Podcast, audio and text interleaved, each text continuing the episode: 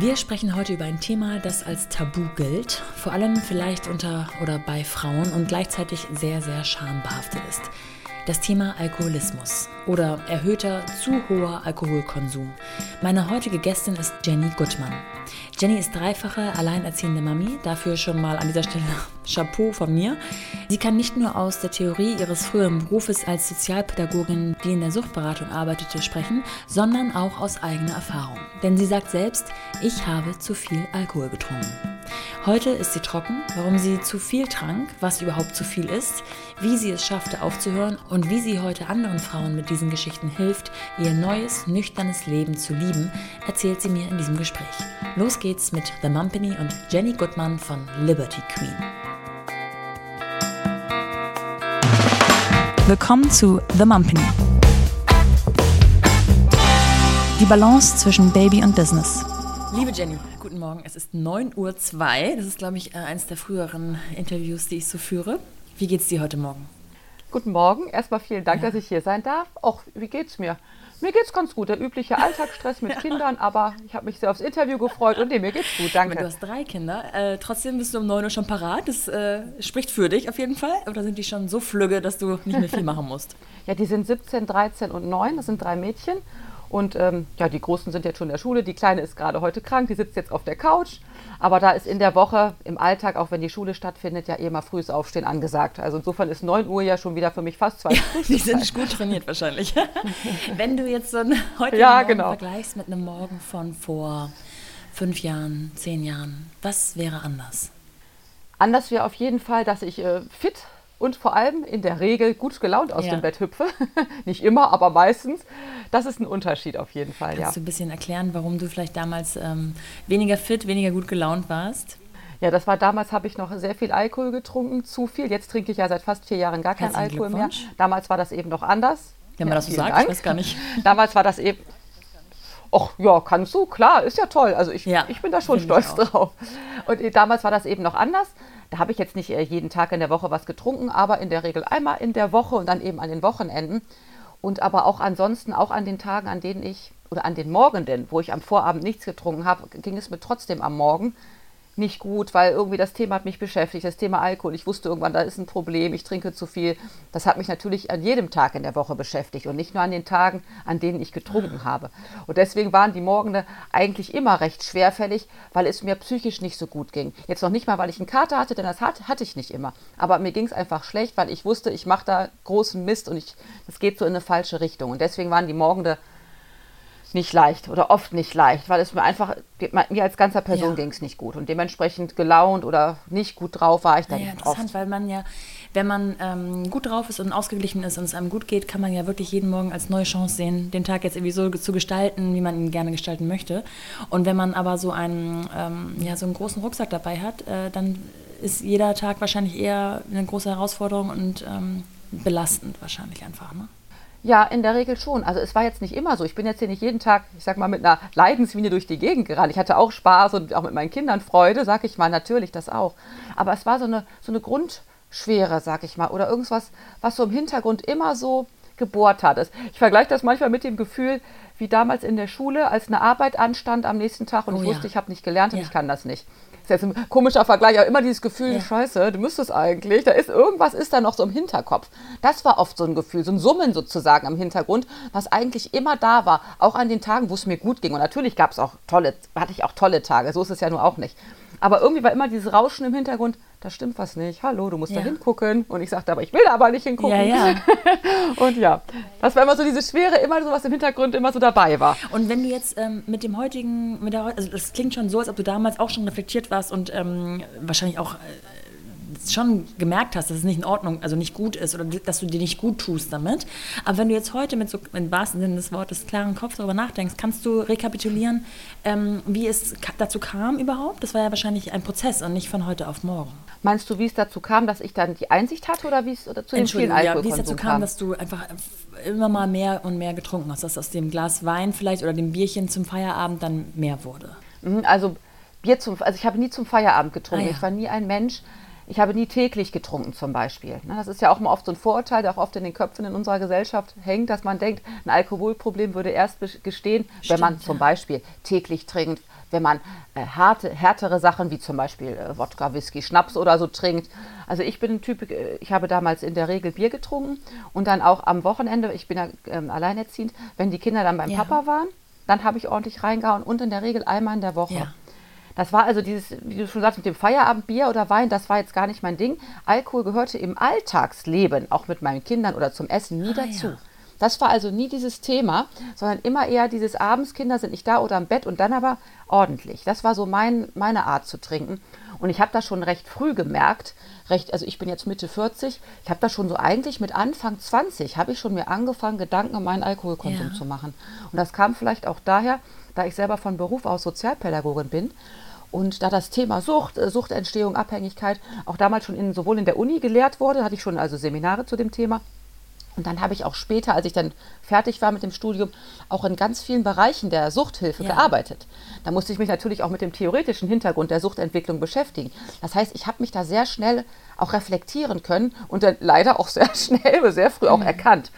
Ich habe also immer mal wieder, also eigentlich schon dann ja, 15, 17 Jahre bevor ich aufgehört habe, habe ich eigentlich schon immer mal wieder so dieses Aufflackern gehabt. Scheiße, du erkennst dich ja wieder. Und ich wusste eigentlich sehr wohl, was ich tat, eben durch meinen ja. Beruf. Jetzt äh, bist du der, der wesentlich ähm, größere Profi als ich, aber ich glaube, es gibt zwei verschiedene Arten von Abhängigkeiten. Ne? Eine körperliche und eine mentale, ist das richtig? Es gibt auf jeden Fall eine psychische und eine körperliche Abhängigkeit oder eben natürlich auch, wenn dann beides ja. zutrifft. Ja, das gibt und es. Und kannst genau. du das ein genau. bisschen ähm, erklären für, für uns oder für mich Laien? Und welche hattest du? Ja, also ich war äh, psychisch abhängig. Ich sage mal zum Glück, es hat auch gereicht, ja. sage ich mal. Insofern zum Glück war eine psychische Abhängigkeit, da konnte ich mir selber helfen. Und bei einer körperlichen Abhängigkeit, wenn dann zum Beispiel dieses klassische, die Hände zittern oder der ganze Körper äh, ähm, reagiert schon, wenn der Alkohol weg ist, also eine wirkliche körperliche Abhängigkeit, die ist dann nochmal eine Spur natürlich viel schlimmer, weil da muss man sich unbedingt professionelle Unterstützung holen, weil ein normaler, sage ich mal, kalter Entzug zu Hause ohne ärztliche Begleitung kann wirklich sehr gefährlich werden und auch sogar tödlich ja. enden im schlimmsten Fall. Also eine körperliche Abhängigkeit ist sehr, kann sehr gefährlich werden.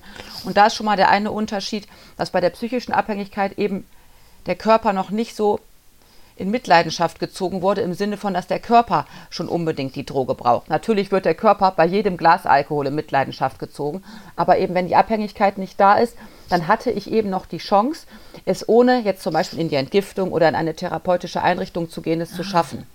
Das ist halt mhm. der Unterschied. Und wenn ich körperlich abhängig gewesen wäre, wäre klar gewesen, du musst in die Entgiftung, du musst es erstmal, dass der Körper erstmal wirklich ja im wahrsten Sinne entgiftet wird, dass der Alkohol ja. rauskommt.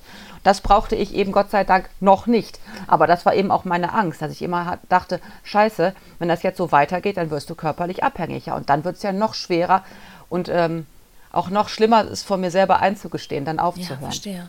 Und was würdest du sagen, ab wann, weil wir kennen es ja alle, das Glas Wein, das Bierchen, es gehört bei vielen so zum ganz normalen Alltag, ohne dass es ähm, als tatsächlich, tatsächlicher Drogenkonsum deklariert ist.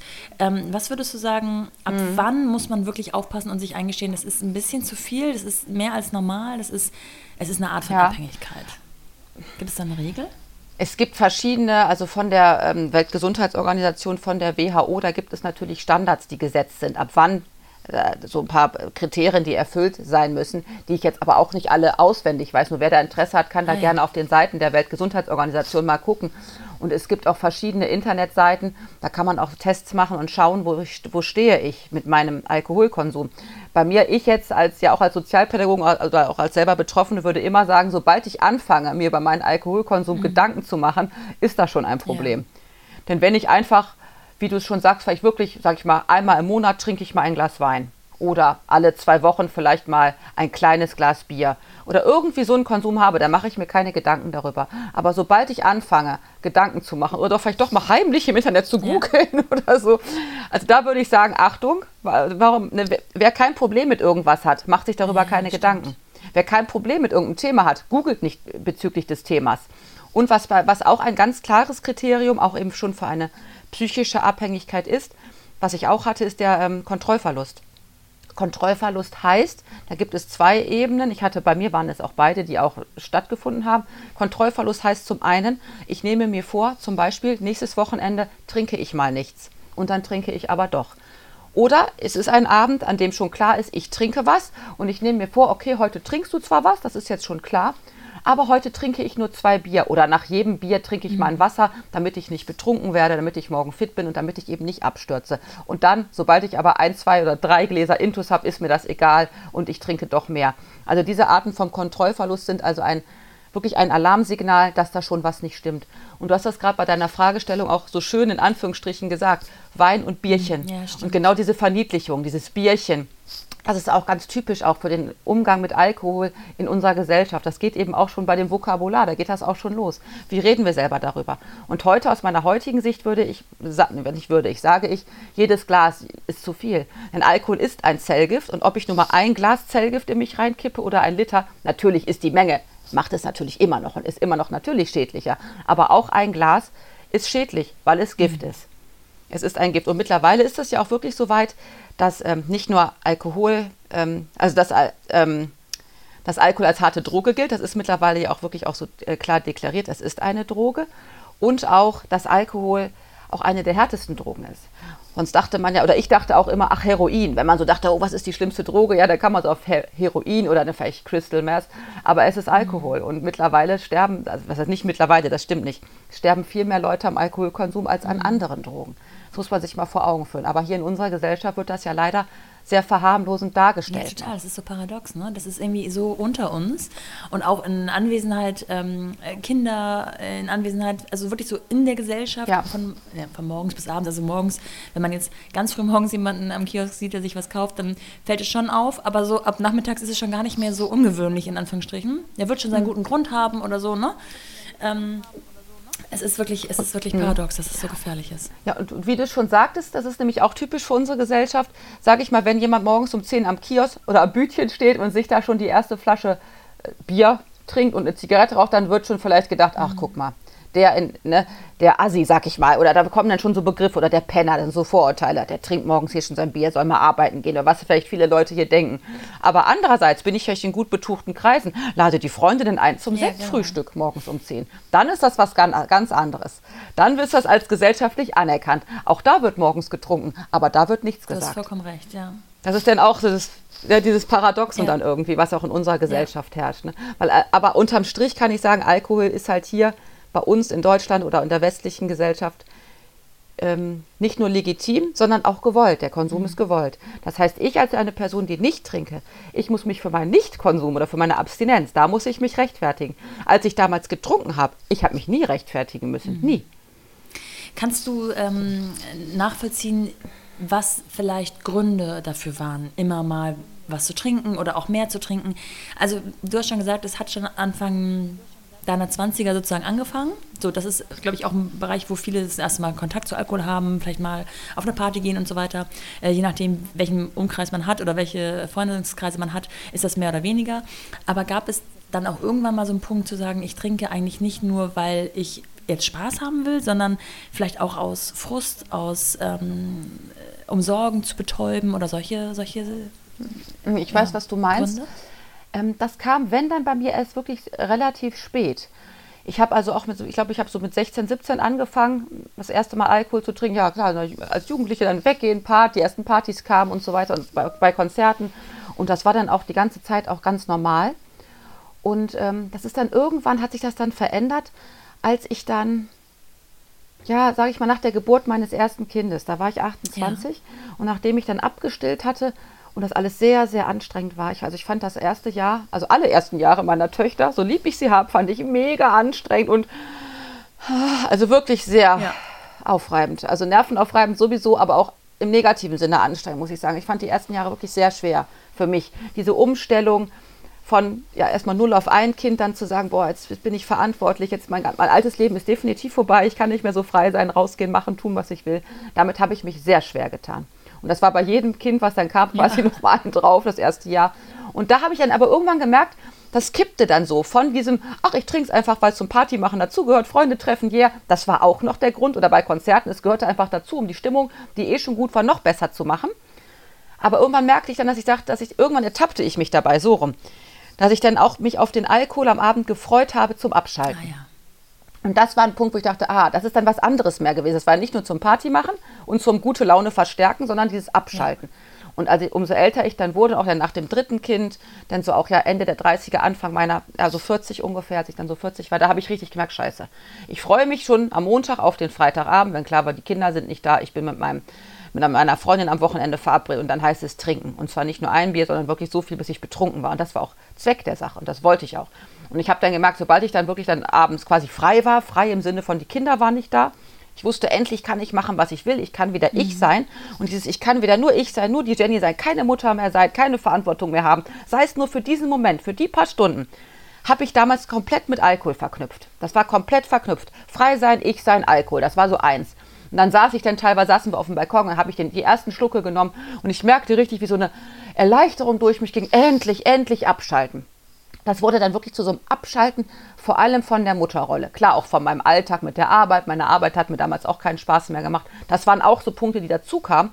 Aber es waren in erster Linie dieses Abschalten von dieser krassen Verantwortung, von dieser Mutterrolle, von diesem immer präsent sein müssen, 24 Stunden präsent sein müssen. Und das war für mich sehr schwer damals. Und deswegen habe ich dann irgendwann gemerkt, scheiße, ich nutze mhm. den Alkohol zum Abschalten von meiner Mutterrolle, zum Abschalten von meinem Alltag das hat sich dann irgendwann dahin gedreht. Und ja. gab, war das alles in deinem Kopf selber, diese Erkenntnis dann irgendwann? Oder gab es auch von außen irgendwelche Stimmen, die gesagt haben, du Jenny, das ist zu viel? Oder vielleicht auch das, was wir machen. Kann ja auch sein, dass jemand gar nicht mal sich selbst ausnimmt, sondern sagt, dass wir uns hier hm. jedes Mal, ähm, dass wir äh, gönnen, das ist, also gönnen, auch hier wieder in Anführungsstrichen, ne? das ist ja auch so, ein, ja, so ein Wording. Ja. Ähm, das ist, wir müssen das ändern. Kam das von außen oder ist das von dir selbst, aus dir selbst entstanden? Das ist in der Regel, nicht in der Regel, das ist aus mir selbst entstanden. Meine beste Freundin, die das dann schon mitbekommen hat, wie ich dann vielleicht damals mit meinem damaligen Freund dann so viel getrunken habe, der dann vielleicht schon mal, die hat dann schon mal gesagt, boah, habt ihr da aber auch nicht wieder reingehauen. Aber an sich wurde darüber gelächelt oder gelacht, weil in meinem Umfeld oder meinem Bekannten- und Freundeskreis bin ich damit nicht aufgefallen. Mhm. Ich habe jetzt ja eben nicht so getrunken, wie vielleicht, wie wir denken, dass ein jemand mit einem Alkoholproblem trinkt wie ich das vorhin auch schon sagte, ich habe, kein, keine, ich habe keine harten Sachen getrunken. Ich habe nicht jeden Tag getrunken. Ich habe, wenn ich getrunken habe, nur abends getrunken. Ich habe nie am Tag getrunken. Es sind also Sachen, mit denen ich mir selber schönreden könnte. Ach, mein Konsum ist ja ganz normal, ist ja gar nicht so schlimm. Und deswegen auch von außen nichts gehört habe, außer vielleicht mal so ein, boah, da habt ihr aber schon wieder reingehauen. Aber es war nie dieses, um Gottes Willen, wir machen uns Sorgen um dich, du trinkst zu viel, du bist ja schon wieder. Überhaupt nicht. Deswegen bin ich ja mit meinem Alkoholkonsum nicht aufgefallen und deswegen konnte ich es natürlich vor mir selber auch schönreden. Und auch wenn ich wusste, aus professioneller Sicht als Sozialpädagogin, wenn ich selber mich ja gut einordnen konnte und wusste, okay, Kriterium 1, 2, 3 trifft bei dir zu, ähm, war mir schon im Unterbewusstsein war mir klar, ich habe ein Alkoholproblem. Aber durch die nicht vorhandenen Stimmen von außen, ich habe ja auch selber gesehen, ach guck mal, der Kumpel XY und die Freundin und die Tante, die trinken alle genauso oder sogar manchmal mehr. Ja, hey, warum soll ich denn dann ein Problem mhm. haben? Und das ist auch das Tückische und das Gefährliche, glaube ich, in unserer Gesellschaft, weil, ich sag mal, halb Deutschland trinkt. Und ich hatte damals eine Professorin an der Uni, als ich Anfang 20 war, das war für mich auch sehr ein einschneidendes Erlebnis. Da ging es um Thema Alkoholabhängigkeit, wo ich dann ein Referat auch zugehalten habe. Und äh, da haben wir auch die Kriterien von einer äh, Alkoholabhängigkeit, also die Kriterien für eine Entwicklung einer Abhängigkeit sind wir durchgegangen. Und da habe ich sie gefragt, ich sage, Frau Dr. So und so, wenn die Kriterien, die passen ja quasi auf halb Deutschland, dann hat ja halb Deutschland eine Alkoholabhängigkeit. Und da sagte mhm. sie ja, aber nicht jeder ist therapiebedürftig. Und dieser Satz ist mir immer noch im Kopf geblieben wenn selbst sogar die Professorin an der Uni sagt, ja, das stimmt, aber ist ja nicht jeder therapiebedürftig. So auf Art, ach ja, dann hat zwar jeder laut den Kriterien Alkoholproblem, aber ist ja nicht so schlimm. Das habe ich daraus für mich übersetzt. Das hatte ich immer wieder im Kopf und habe das dann dadurch, meinen eigenen Konsum mir schön geredet und mich dadurch ein bisschen so darauf ja, ausgeruht. Und haben deine Kinder, du hast schon gesagt, dass deine Kinder oder du nicht vor deinen Kindern getrunken hast, aber haben die das trotzdem irgendwann mitbekommen oder irgendwas äh, reflektiert oder dir gespiegelt? Nee, überhaupt nicht. Das ist ja das Interessante, überhaupt nicht. Ich hatte auch mal vor einem halben Jahr oder vor einem Jahr war ich ja auch mal eine, eine Reportage von einem Fernsehteam, die waren dann hier ja. bei mir, haben auch hier gedreht und auch mit meinen Kindern. Die waren auch dabei. Und da wurde meine mittlere Tochter, damals glaube ich elf oder zwölf, wurde auch gefragt, ach, wie war das denn so, als die Mama dann plötzlich nicht mehr getrunken hat und immer fit morgens war und so. Und vorher hatte sie ja vielleicht nicht so eine Lust, morgens was mit euch zu machen. Und meine Tochter guckt mich voll entsetzt an. Wie? Du hattest vorher keine Lust, was mit uns zu machen. Das habe ich ja überhaupt nicht gemerkt. Ey, ja. so. Und da war ich aber so froh. Ja. Und dann bin ich auch einmal, äh, da war ich, da war ich schon nüchtern, da bin ich in eine Kneipe gegangen zu einer Geburtstagsfeier von einer Freundin. Und dann sagte meine Tochter zu mir, Hä, du in der Kneipe, Mama, äh, das passt ja überhaupt nicht. Ich sage, wie kommst du darauf? Ja, das, das passt ja gar nicht zu dir. Und das hat mir so gezeigt, dass die da Gott sei Dank nichts mitbekommen haben. Es war ja auch nie Alkohol im Haus. Also das stimmt nicht ganz. Es war nie gelagerter Alkohol im Haus. Wenn ich jetzt wusste, abends kommt eine Freundin, ich fahre zu einer Freundin, Kinder sind nicht da, dann habe ich schon mal was mhm. gekauft und schon mal vielleicht ein Sixpack Bier in den Kühlschrank getan. Das haben die Kinder wohl gesehen dann. Die wussten ja auch, dass ich, wenn ich weggehe, Alkohol trinke. Aber das war dann eben immer so, oder wenn ich dann auch mal zu Hause was getrunken habe an dem Mittwoch und doch mal ein Kind hier war, da habe ich dann mich nie betrunken. Oder habe dann immer, da konnte ich die Kontrolle sozusagen ja, noch so halten. Mhm. Wenn dann vielleicht doch mal ein Kind aufgewacht ist oder nicht schlafen konnte oder irgendwas, dann hatte ich vielleicht schon ein, zwei Bier getrunken, aber ich war nicht besoffen ja. oder so. Das ist, war wirklich vielleicht wie dieses, ne, wie viele Familien es machen, Kinder sind im Bett, jetzt wird die Flasche Wein aufgemacht. Das war dann eher dieses Kaliber, was es auch gar nicht rechtfertigen oder schönreden soll, weil auch dann wäre ich eigentlich nicht mehr in der Lage gewesen, Auto zu fahren, weil 0,5 Promille Grenze, ja. naja, wissen wir alle, die ist ja niedrig. Ja. Also deswegen, ich glaube, ich habe, ich sage immer Glück im Unglück, dass die Kinder, die Kinder haben das nicht mitbekommen, aber was die Kinder natürlich sehr wohl mitbekommen haben, ist, wenn ich dann am nächsten Tag, nicht ich, wenn dann die Kinder am nächsten Tag wieder nach Hause gekommen sind vom Papa oder so, und ich dann auch, nicht auch, und ich dann dementsprechend müde oder verkatert dann noch zu Hause saß, weil ich es am Vorabend dann doch wieder übertrieben hatte, dann haben die natürlich mitbekommen, mir geht's ja. nicht gut. Ich bin schlapp, ich habe keine Lust, ich bin unmotiviert.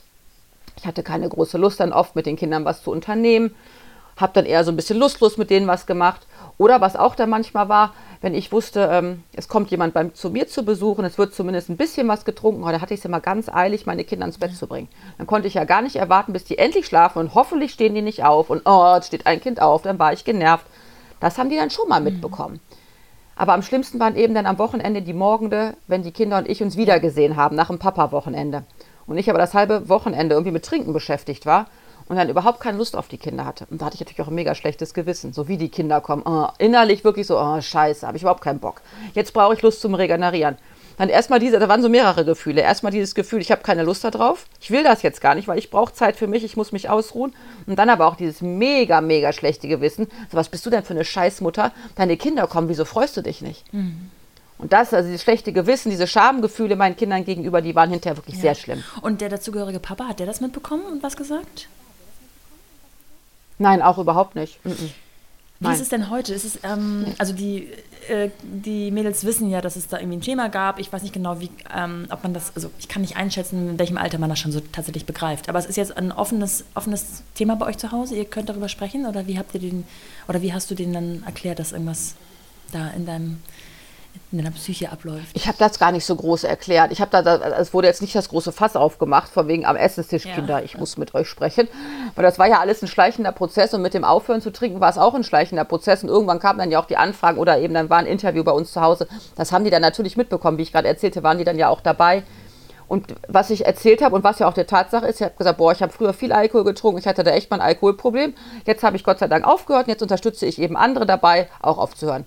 Das ist so der Konsens und irgendwie tief da einsteigen, was ich da für in der Psyche und was da alles los war, das ja. mache ich gar nicht. Und ich finde, das, das, das, müssen die auch nicht wissen. Die wissen, ich hatte mal ein Problem mit Alkohol, ich habe es gelassen und glaube ich, das ist das Wichtige, was ja. dabei rauskommt. Da muss man da nicht stundenlang, glaube ich, tiefschürfende ja, Gespräche führen. Wie gehst du denn heute? Also ich meine, äh, da gibt es genau. ja schon so ein Kind, was vielleicht ähm, äh, in Alkohol, mit Alkohol in Kontakt kommen könnte. Ähm, ist es jetzt für dich besonders besorgniserregend oder bist du sehr ähm, offen dem Ganzen gegenüber, weil du eben weißt, wie es ist? Oder sprichst du da mit ihr drüber, ähm, wie gefährlich das ist? Hast du da irgendwelche mhm. Gedanken schon diesbezüglich? Ja, das ist ja meine 17-Jährige und die ist ja natürlich in Berührung mit Alkohol. Und jetzt sind die ganzen Partys, die kommen jetzt gerade nach Corona, da ja. ging es jetzt bei denen auch los. Jetzt werden die ersten Leute in ihrem Umfeld werden 18. Da wird gefeiert, da ist natürlich auch Alkohol vorhanden und Sie hat das ja auch bei mir alles mitbekommen, jetzt mit den ganzen Interviews, mit dem ganzen Thema, was ich jetzt arbeite. Sie weiß das schon natürlich. Ähm, und ich gehe damit, ja, ich würde gerne, sagen wir mal so, ich würde gerne lockerer damit umgehen. Aber aufgrund meiner eigenen Geschichte bin ich da nicht Verstehe locker. Ich, ja. ich mache mir da schon Gedanken und ähm, habe auch mit ihr darüber gesprochen. Aber klar, sie ist 17, ne, was die Mutter sagt, geht eh da rein, da raus. Ja, das ist, äh, interessiert sie also nicht so wirklich. Das ist also ganz normaler ja. Teenie. Und ich habe auf sie auch keinen großen Einfluss. Ne?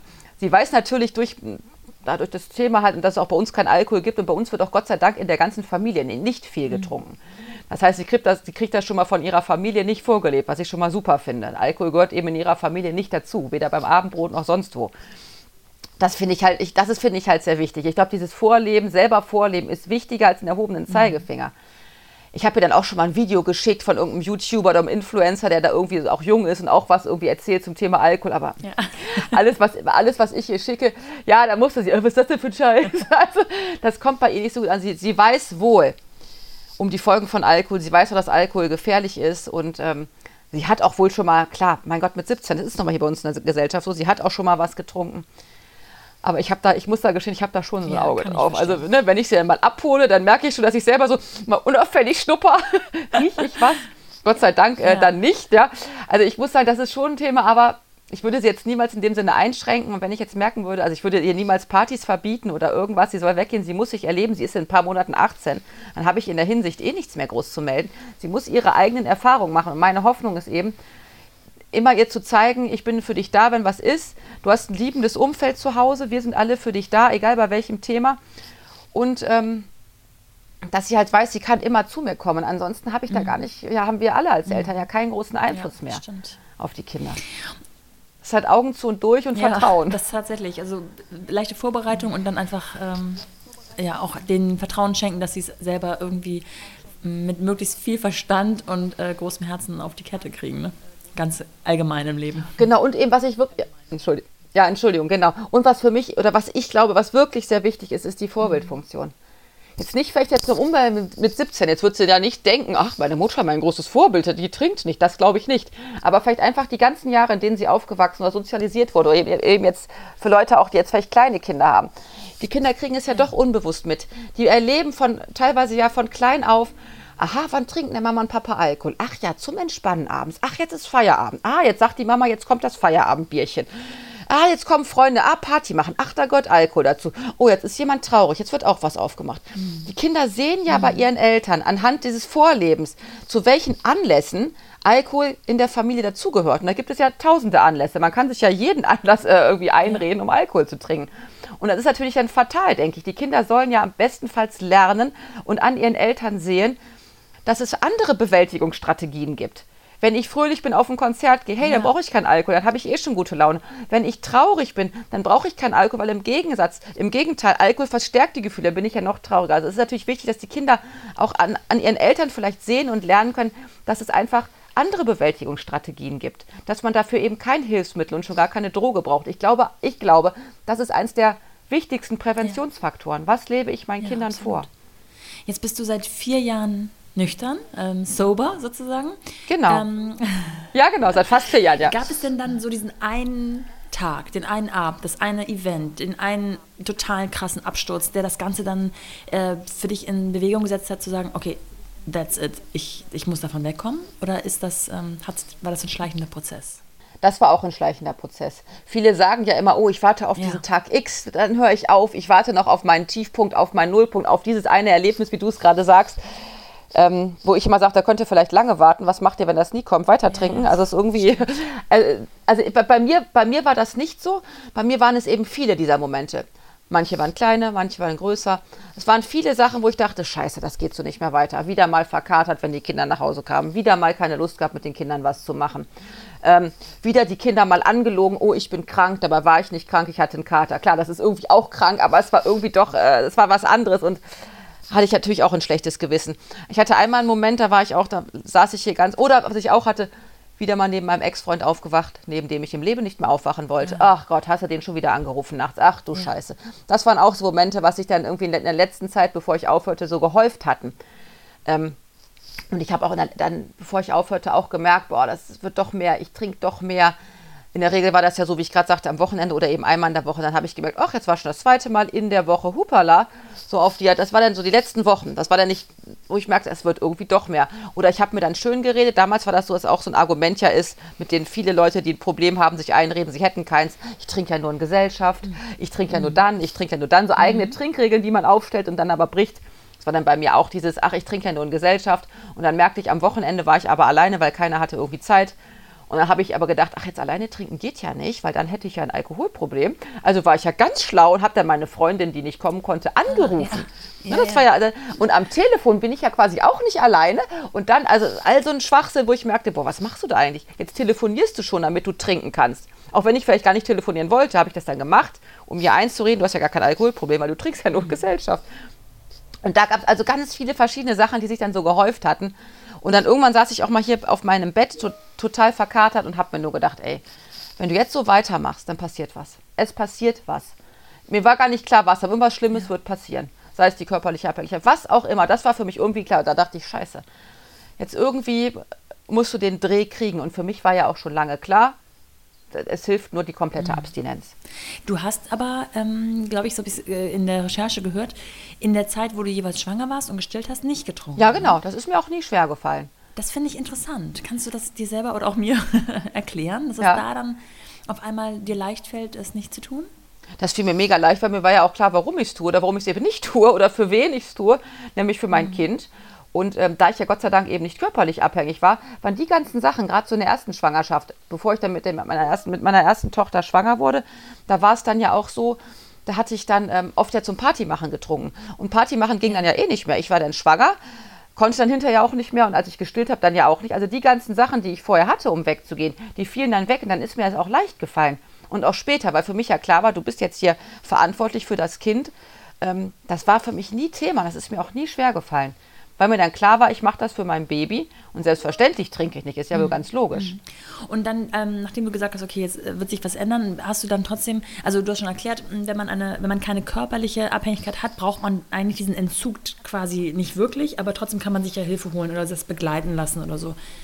Ähm, kannst du vielleicht ja. gerade für diejenigen, die da draußen sagen, oh, vielleicht ist das für mich auch ein Thema. Ich, ist ja auch sehr schambelastet, muss man sagen. Ne? Das ist ja auch nichts, womit man so hausieren ja. geht oder vielleicht auch nicht zur besten Freundin geht und so.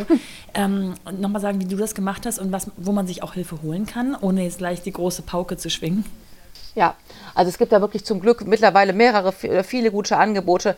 Gerade auch erstmal was abzuklären, gibt es ja auch ganz viele Suchtberatungsstellen, wo man, an die man sich wenden kann. Und ähm, das kann aber auch nochmal schambehaftet sein, weil da muss man da erstmal hingehen. Vielleicht werde ich ja. gesehen. Ne? Das ist ja auch nochmal so eine Sache. Also wenn ich bei der körperlichen Abhängigkeit ist ganz klar, da muss medizinischer Rat her, eine Entgiftungsklinik oder eine Therapie. Das kann auch ein Arzt, Ärztin kann da vermitteln oder ich gehe zu einer Suchtberatungsstelle, die vermitteln einen in eine Therapieeinrichtung, in eine Entgiftung.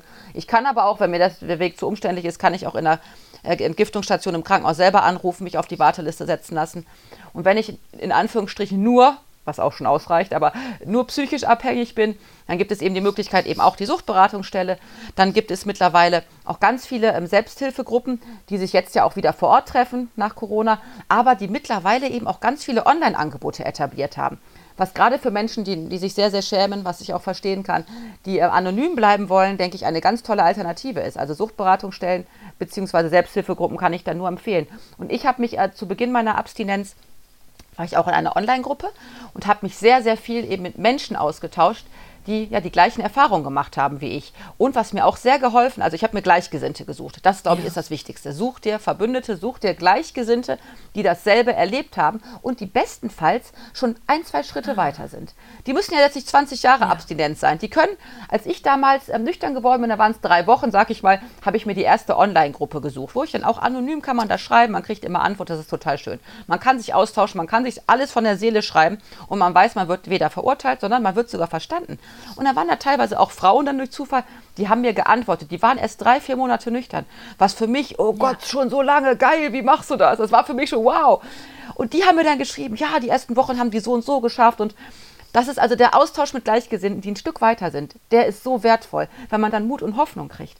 Es ist natürlich die eine Sache, wenn dir jetzt, sage ich mal, ein Arzt oder eine Ärztin oder eine Sozialpädagogin in einer Ambulanz oder einer Suchtberatungsstelle die einen erzählt, die aber nur theoretischen Background hat, ist die eine Sache.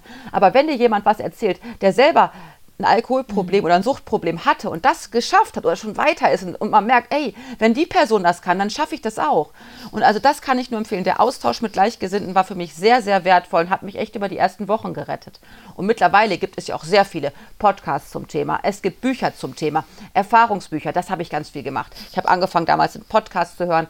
Dann gab es ähm, damals ja auch schon ganz, was heißt damals, so lange ist es auch nicht her. Also gab es ja auch schon Bücher zum Thema, gerade von Büchern von Frauen, die vielleicht auch ähm, Mütter sind, habe ich gelesen. Das hat mir ganz viel Hoffnung gemacht. Einfach dieses zu sehen, ey, du bist damit ja. gar nicht alleine. Und auch Menschen, die so wenig, also nicht wenig, aber die so viele, so wenig trinken wie ich, auch die haben ein Problem. Und auch dann kann man ja aufhören und es lassen. Und du musst nicht erst am Boden sein oder morgens die Flasche Schnaps auf Ex trinken, um ein Alkoholproblem zu haben. Das beginnt viel früher. Also ich kann, wie gesagt, nur raten, hol dir Unterstützung, indem du dir Gleichgesinnte suchst. Und ja, wenn man sich natürlich öffnen mag, der besten Freundin gegenüber oder wem auch immer, na klar, umso besser. Aber man muss es halt nicht. Man darf auch nicht den Druck haben zu denken, ich muss ja. mich jetzt vor allen öffnen. Man kann auch erstmal anonym bleiben, ist ja gar kein Problem. Macht nur das, was euch selber gut tut und fühlt euch nicht ja. irgendwie gedrängt. Hattest du denn, das kommt mir gerade so, ähm, auch irgendwie Ängste vor diesem neuen Lebensabschnitt, der dann nüchtern ist? Also, dass man ähm, sozusagen Erwartungen hat und dann werden die nicht erfüllt, weil man vielleicht merkt, oh Gott, ich kann doch mehr und besser Spaß haben, wenn ich betrunken bin. Also dass man ja einfach so große Erwartungen schürt. Kennst du das Gefühl? Also ich hatte mega Angst. Ich hatte Riesenangst. Dieses große Wort, weil mir ja von vornherein klar war, wenn ich jetzt aufhöre dann, und das Sinn haben soll, dann muss das für ja. immer sein. Und diese großen Worte ja. für immer, nie wieder Alkohol. Also das war, oh, die schwebten über mir wie das große Damoklesschwert und oh, das war Horror. Die ersten Monate waren einfach nur scheiße. Und da sage ich, das ist, kann man auch gar nicht schönreden, das war ätzend. Ich hatte tierische Angst vor mich. Ich habe vor allem Angst, ich habe Angst davor gehabt, nie wieder Alkohol trinken ja, zu dürfen. Ja. Obwohl ich darf ja alles. Ich könnte mir jetzt zum Kiosk gehen, wer will es mir verbieten. Ja, ich habe ja die Entscheidung für mich getroffen. Mir verbietet ja keiner Alkohol zu trinken. Aber ich habe ja gewusst, ich will nicht mehr. Ich möchte ein anderes Leben führen. Ich möchte so nicht mehr sein. Ich möchte ja. anders sein. Und dann war für mich klar, die einzige Chance, ein anderes Leben zu führen, ist auf Alkohol zu verzichten. Und ich hatte mega, mega Angst. Vor allem dieses für immer, das hat mich ja. gestresst. das war schwer. Es ist einfach schwer, die ersten Monate. Es ist einfach so, ja. Ähm, wenn du heute, du gehst ja immer noch auf Konzerte und solche Sachen, also du vergräbst dich ja nicht zu Hause, um dich zu schützen. Ja. Ähm, was triggert dich? Gibt es da Situationen, wo du sagst, oh, das, da komme ich schon in Bredouille oder setzt du dich allem ganz normal aus? Also mittlerweile setze ich mich allem ganz normal aus und ich komme gar nicht ah, ins Schwitzen. Ich komme gar nicht ins Schwitzen, weil es ähm, für mich mittlerweile so klar ist und so eine klare Entscheidung. Im Laufe der Abstinenz hat sich mein, ähm, dieser Satz im Kopf, ich muss aufhören zu trinken, hat sich in meinem Kopf gedreht zu, ich will gar nicht mhm. mehr trinken. Also von ich muss nicht mehr, so ich, ich, nee, ich will überhaupt nicht mehr, es interessiert mich gar nicht mehr. Und ich habe mir damals immer so überlegt, ja, wenn jetzt die gute Fee kommen würde, die sagt jetzt, hey, du darfst, kannst wieder Alkohol trinken und es passiert dir nichts, deine Kinder kriegen nichts mit. Also quasi, du kannst einfach nur diesen Rausch oder das, was ich damals als positiv dann doch empfunden habe, das kannst du erleben, aber ohne Konsequenzen. Hätte ich damals ja. sofort Ja geschrien. Und das hat sich irgendwann im Laufe der Abstinenz gedreht zu, äh, ich will Rausch und ne, auch wenn mir nichts passieren würde, ich will nicht mehr. Ich will überhaupt nicht mehr. Das, und das ist halt das Wichtige, was, denke ich, viele Menschen oder mit vielen Menschen, mit denen ich schon gearbeitet habe, die aufgehört haben, äh, was sie nicht gemacht haben nur mit dem Alkoholtrinken aufzuhören, damit ist es eben nicht getan. Weil dann höre ich auf und habe das Gefühl, wie es auch früher so mal gepredigt wurde von einigen Selbsthilfegruppen, es ist für immer ein Verzicht, du musst dein ganzes Leben aufpassen, es ist eine ganz schwere, schwere Krankheit und alles ist ganz, ganz schrecklich und du musst dich immer Alkoholikerin nennen. Wo ich dachte, ach du Scheiße, ey, was für rosige Aussichten. So ein Leben möchte ich aber auch ja. nicht haben. Ne? Dass ich immer denke, es ist alles ganz schwer und alles ganz schlimm und immer nur aufpassen und immer ist das das Hauptaugenmerk in meinem Leben dann habe ich eben an mir selber auch gearbeitet und in mir und auch diese, dieses Bewusstsein, was heißt eigentlich Abstinenz, ins Positive gedreht und eben weg von diesem, es ist eine große Last und ein großer Verzicht, hey, hin zu diesem, oh geil, ich habe begriffen, jetzt kann ich endlich alles machen. Bevor ich aufhörte zu trinken, dachte ich, wenn ich nicht mehr trinke, dann ist mein Leben vorbei, dann kann ich nichts mehr machen, alles ist scheiße. Bis ich begriffen habe, ist ja alles Quatsch. Jetzt, wo ich nüchtern und jeden Tag fit bin, jetzt ja. kann ich alles machen. Jetzt steht mir alles offen, weil ich nicht verkatert in der Ecke liege oder schon morgens denke, oh, wann kann ich heute trinken? Wie organisiere ich das? Wo kommen die Flaschen hin? Mit wem trinke ich ja. und so weiter. Das hat ja meinen ganzen, meine ganzen ja, Gedanken beschäftigt, auch an Tagen, an denen ich nicht getrunken habe. Also dieses Switchen zwischen Abstinenz ist irgendwie Scheiße und Verzicht hin zu, oh geil, es ist der Schlüssel zu meinem geilen Leben. Und das ist, glaube ich, eine ganz wichtige Arbeit, die man machen muss, um halt wirklich davon frei zu sein und eben keinen Verzicht zu spüren und dementsprechend auch keine Triggerpunkte ja, mehr zu haben. Das finde ich super spannend. Ich habe nämlich auch tatsächlich dieses Klischeebild vor Augen äh, einer, einer ähm, anonymen Alkoholiker-Runde, die sich dann für immer und ewig die anonymen Alkoholiker ja. oder die trockenen Alkoholiker nennen und schon bei der ähm, ja. Äh, Moscherie-Kirche quasi in, in äh, Bredouille geraten. Ne? Ähm, ja, würdest ja, du sagen, dass der männliche Alkoholismus ein anderer ist als der weibliche? Ich denke, da gibt es schon Unterschiede. Ich denke, im Schnitt trinken Frauen anders als Männer. Aber da jetzt irgendwie wissenschaftliche äh, Gründe oder Ansätze zu finden, das könnte ich nicht. Aber ich denke schon, dass da ein mhm. Unterschied ist. Ich denke, also, was ja klar ist, dass Frauen, auch gerade gut ausgebildete Frauen um die 30, 40, die trinken immer mehr, das wird immer gesellschaftsfähiger.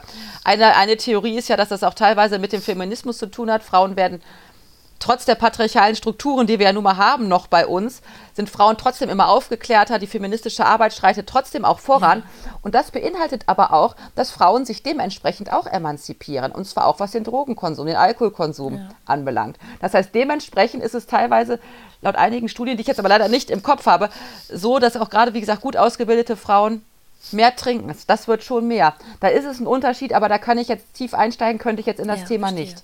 Und ähm, wenn man jetzt so in einem Bekanntenkreis jemanden beobachtet, der eben genau mit diesem Abschalten, abends, das Kind ist im Bett, gerade wenn ich jetzt mal so auf ähm, unsere, den Großteil unserer mhm. Hörer beziehe, ne? Äh, das Kind ist ja. im Bett, das war echt ein anstrengender ja. Tag, jetzt gönne ich mir mal ein Säckchen, ein Prosecco, ein Bier, Bierchen, ne? alles Süßchen ähm, zum Abend, mhm. äh, zum Feierabend. Wenn man das so beobachtet und merkt, es wird ein bisschen viel, ähm, was würdest du sagen, kann man machen, so als, als Freund, als Freundin, als Außenstehende? Ja, ganz wichtig ist, glaube ich, dass man da auf sich selber hört und dass man dann Ich-Botschaften sendet. Also ich denke, wenn man selber schon denkt, ach scheiße, ich mache mir Sorgen um meine Freundin. Nicht sagen ist, glaube ich, immer der falscheste Weg, weil dann, dann gärt es in einem selber und man macht sich vielleicht hinterher Vorwürfe, dass man nichts ja. gesagt hat. Ich würde auf jeden Fall meine Freundin ansprechen. Und zwar, indem ich sage, hör mal, ich habe bemerkt, du hast da und da, ich, ich, ich finde, du trinkst ein bisschen viel. Ich mache mir Sorgen. Also nicht zu sagen, du trinkst zu viel, du hast ein Problem. Also nicht mit dem Finger auf jemanden zeigen und nicht du, du, du, sondern versuchen, diese Ich-Botschaften zu senden. Dass man einfach sagt, mal, ich mache mir da Sorgen, ähm, können wir da vielleicht mal drüber sprechen oder, oder wie siehst du das? Ich mache mir da Gedanken um dich, was hältst du davon? Dass man so vielleicht versucht, so eine Hand zu reichen. Und dann wird man ja sehen, wie reagiert die Person. Entweder sagt sie, ach ja, hm, ich habe auch schon irgendwie gemerkt, aber ich weiß auch nicht, dann kann man ja Unterstützung anbieten, hey, kann ich dir irgendwie helfen? Und dann sieht man ja, wie das Gespräch weitergeht. Und wenn die Person aber sagt, äh, Quatsch, ich trinke, nee, alles gut, ja gut, dann, muss, dann ist das mhm. auch so. Ne? Das ist, glaube ich, das Schwierige dann auch als Freundin, als Angehörige dann zu sehen, man hat was, man hat was gesagt, vielleicht nochmal was gesagt, aber die Person will keine Hilfe. Okay, dann muss ja. man das akzeptieren. Dann muss man, sollte man schauen, wie man das für sich selber am besten hinbekommt, da, dazu zu gucken oder eben auch nicht. Da muss man, wichtig ist wirklich ja. immer bei sich bleiben. Jetzt ähm, hast du vorhin schon mal kurz angedeutet, und das merkt man auch in deiner Antwort gerade, ähm, dass du mittlerweile anderen hilfst, die ähnliche Themen in ihrem Leben haben. Du hast einen äh, mhm. Background, der das Ganze auch schon irgendwie so mit, mitgebracht hat. Ähm, jetzt hast du noch sozusagen die eigene persönliche Erfahrung das, mit dem Ganzen gemacht. Ähm, erzähl doch mal überhaupt, was du, was du da gerade aufbaust und machst und wie es überhaupt dazu kam. Ja, also ich habe äh, nebenberuflich gegründet. Ich habe Liberty Queen gegründet. Das ist, ähm, ich habe ein Coaching-Angebot für Frauen, die eben schon abstinent leben. Und ähm, auf, meiner Internet, äh, auf meiner Internetseite und aber auch auf meiner Instagram-Seite Liberty Queen, da zeige ich eben oder möchte zeigen, dass Abstinenz eben kein Verzicht ist, sondern eben absoluter Schlüssel zu einem tollen Leben ist und möchte da auch ein bisschen drüber aufklären. Vor allem möchte ich eben auch den Frauen zeigen, dass sie nichts verlieren, sondern nur ganz viel gewinnen. Mein Coaching von Liberty Queen ist für Frauen, die bereits abstinent von Alkohol leben. Ja. Und die aber noch mit sich hadern und sagen, jetzt habe ich zwar aufgehört zu trinken, naja, und toll, und jetzt? Die ganzen Sachen, die ich vorher gemacht habe, die macht mir jetzt keinen Spaß mehr. Und die dann irgendwann merken, warte mal, jetzt so ohne Alkohol bin ich ja ein ganz anderer Mensch. Die Sachen, die, also man baut sich ja über Jahre oder Jahrzehnte auch eine Identität rund um das Thema oder rund um den Alkohol auf. Dann denken die Frauen, was ich auch dachte, ach, mir macht das aber Spaß und dann merken sie irgendwann, das macht mir aber gar keinen Spaß mehr. Viele stehen an dem Punkt und sagen, äh, was will ich eigentlich? Wer bin ich jetzt eigentlich ohne Alkohol? Und das können wir zusammen eben, da, da möchte ich eben die Frau unterstützen, das gemeinsam rauszukriegen wer bin ich eigentlich? Was macht mir wirklich Freude? in welche Richtung kann es überhaupt in meinem Leben gehen? Weil wenn man mit dem Alkoholtrinken aufhört, das betrifft eigentlich jeden Lebensbereich, den es gibt. Greift, das greift in, Leben, in jeden Lebensbereich ein.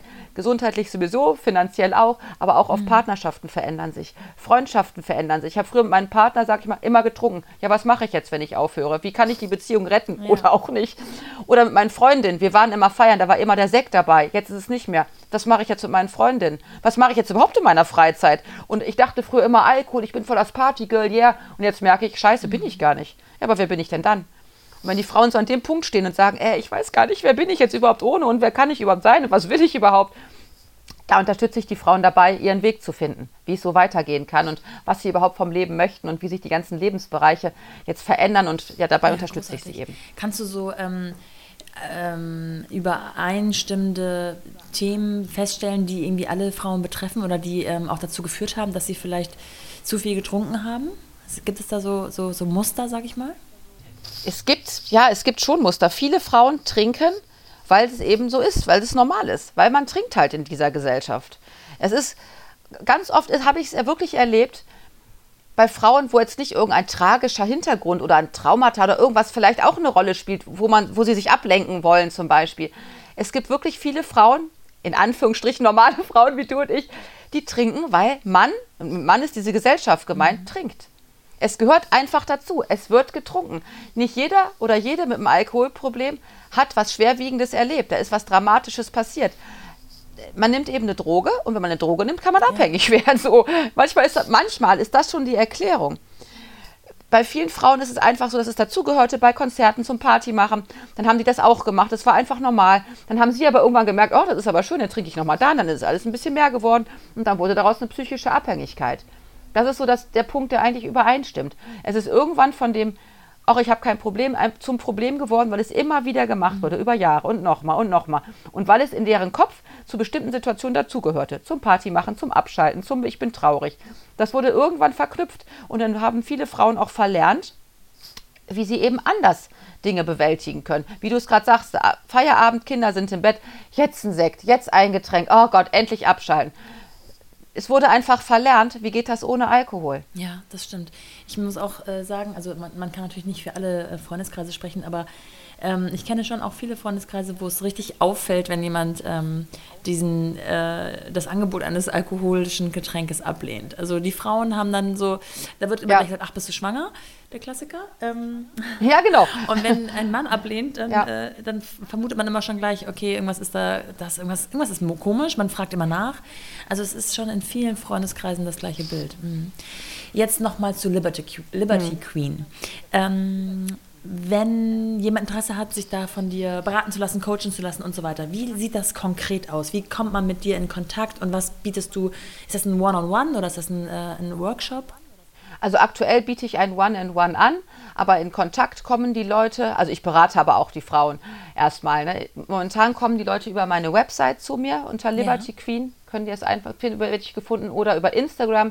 Meistens ähm, ist der kürzere Weg über Instagram, dass die Menschen da zu mir finden. Und dann schreiben sie mich erstmal an, so, oh, ich habe gesehen, was du machst und toll. Und dann kommen wir so schon ins Gespräch. Und dann ähm, komme ich so in der Regel in Kontakt mit den Frauen. Dann berate ich die erstmal so, da besprechen wir uns, ach, wie kann ich dich unterstützen. Und aktuell biete ich halt eben ein One-in-One -One an und ich gucke aber halt immer, wo sind die Frauen und kann ich da auch wirklich was tun. Es ist also ganz wichtig, dass ich sage, ich möchte hier nicht unbedingt auf Teufel komm raus jeden unterstützen. Wenn ich dann merke, nee, ich bin da nicht die richtige Person, dann verweise ich auch gerne weiter und sage dann, hey, frag doch mal da und danach, vielleicht kann dir das und das helfen oder ich gebe Buch, Literaturtipps ah, ja. raus und so weiter. Also jede Frau, die irgendwie merkt, ich habe da vielleicht irgendwie ein Thema oder mein, meine Freundin kann mir gerne, gerne schreiben, da helfe ich gerne, selbstverständlich unentgeltlich einfach weiter und ähm, das ist mir also wirklich wichtig, dass die Leute auch einfach sich an mich wenden können. Und dass auch alles anonym ja. bleibt natürlich. Du hast vorhin gesagt, dass du nebenberuflich gegründet hast, also noch ein, äh, eine feste Anstellung mhm. hattest oder hast. Wie ist da der aktuelle Stand? Nee, habe ich, habe ich aktuell. Der ist aktuell immer Und noch. Und willst du das Stand, weiterhin ja. so machen oder ähm, denkst du auch so, in, wenn ich jetzt so träumen darf, dann äh, ist es schon mein Wunsch, äh, komplette Gründerin zu sein oder selbstständig zu arbeiten? Also aktuell bin ich so sehr zufrieden, wie es läuft, aber so auf lange Sicht, langfristig, würde ich auf jeden Fall sehr gerne komplett in die Selbstständigkeit gehen. Ja, es eilt jetzt aber nicht, ich mache mir da auch keinen Druck, aber es wäre schon toll, ja. Jetzt haben wir natürlich über dein, ähm, deine Vereinbarkeitsthemen äh, noch am wenigsten gesprochen. Ähm, ist, also wir wissen von dir, dass du drei Töchter hast, die ähm, ja so von bis, also von Pubertät bis äh, Grundschule sind, sage ich jetzt mal ganz grob. Genau, richtig, ähm, ja. Und genau. dass du alleinerziehend bist. Wie bist du denn da so im Alltag aufgeteilt? Von wann bis wann arbeitest du? Von wann bis also wann bist da du sozusagen Mutter? Also Mutter bist man natürlich den ganzen Tag, aber ja. du weißt, was ich meine. Ich, ich verstehe, was du meinst. Genau, ja, morgens geht es halt los. Wenn die, ne, wenn die Kinder aufstehen, da wird sich äh, angezogen, Frühstück gemacht und so weiter, dann, dann schicke ich die Kinder eben in die Schule. Und das Gute an meinem Job ist, oder meinen beiden Jobs jetzt sozusagen, dass ich äh, von zu Hause arbeiten kann. Das ist natürlich ja. ein großer, großer Luxus für mich. Und das weiß ich sehr zu schätzen. Und das heißt, da habe ich auch sehr viel Zeit für meine Arbeit und eben von zu Hause aus. Die Kinder kommen in der Regel, zumindest die zwei Jüngeren, kommen gegen Nachmittag nach Hause. So zwischen drei und vier ungefähr sind die immer da. Naja, und dann ist halt unser Familienalltag hier am Nachmittag. Was, ja, was machen wir denn? Wir gehen mit dem Hund spazieren, wir gehen auch mal einkaufen, wir machen hier was zu Hause, wir machen auch mal gar nichts, sondern jeder was für sich in seinem Zimmer. Das ist so ein üblicher Nachmittag in der Woche. Vielleicht noch ein paar Hausaufgaben unterstütze ich da. Und am Wochenende sieht es dann natürlich schon ein bisschen anders aus. Dann unternehmen wir auch schon mal was, gehen, fahren mal zusammen ins Kino oder gehen mal zusammen eine größere Runde mit dem Hund raus. Und ja, halt so die Sachen, die Familien eben machen. Nur ich bin dann eben mit den Kindern alleine, aber das klappt mittlerweile wirklich sehr gut wir sind da eigentlich sehr gut aufgestellt. Ja, das finde ich äh, besonders interessant. Ich habe ja zwei Kinder bisher. Ähm, die Frage, ob ein drittes ähm, mhm. noch auf dem Zettel steht, das ist immer noch nicht ausdiskutiert, sage ich mal. Aber man, okay. man, stellt sich natürlich immer so mal vor, wie es so wäre, noch einen zu haben.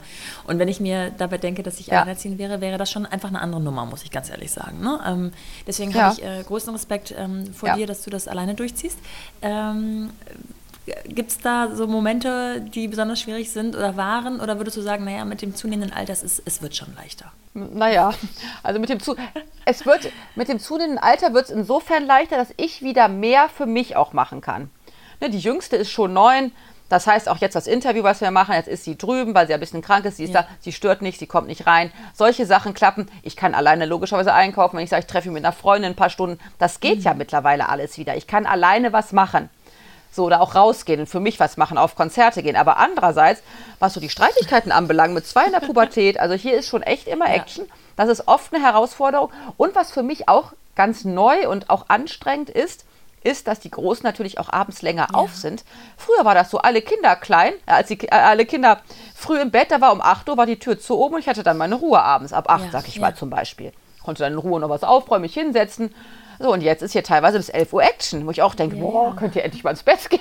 Ich habe keinen Bock mehr. Denn oft abends hier noch, dann streiten sich die Geschwister abends um 10.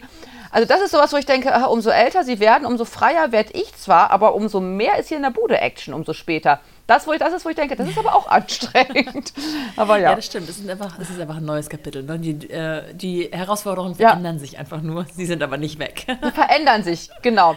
Aber was ich wirklich schon merke, ich selber werde ja. wieder freier in meiner Person. Ich muss nicht mehr ganz so viel, wo sich alles nur um die Kinder dreht, weil die auch nicht mehr so an mir kletten. Die Großen sowieso nicht. Und die Neunjährige, jetzt geht es auch allein zur Schule, kommt allein zurück seit diesem Schuljahr. Allein das ändert sich jetzt. Das ist natürlich ja, schon toll. Also Jenny, ich muss sagen, ich habe höchsten Respekt ähm, davor und auch einfach davor, wie du mit deiner äh, Geschichte umgehst und sie offen erzählst. Ähm, ich kann mir vorstellen, dass es vielleicht am Anfang auch nicht so leicht war und mittlerweile du viel Übung darin hast, aber ähm, es sehr, sehr wichtig ist, dass man da Menschen findet, die einfach auch offen darüber sprechen, dass sie vielleicht mal eine Zeit lang zu viel Alkohol getrunken haben. Ähm, ich wünsche dir ganz viel Erfolg mit Liberty Queen. Ich werde natürlich alles nochmal in den Shownotes verlinken, wie man dich findet, um äh, vielleicht äh, Kontakt aufzunehmen oder auch ähm, sich vielleicht auch einfach Rat einzuholen, wenn man jemanden kennt, dem es vielleicht ähnlich geht. Du bist offensichtlich äh, sehr offen äh, für äh, DMs und äh, Fragen und Antworten. Ich freue mich schon auf die Playground-Folge mit dir und bedanke mich erstmal für jetzt und heute. Vielen lieben Dank. Es hat mir großen Spaß gemacht. Dankeschön.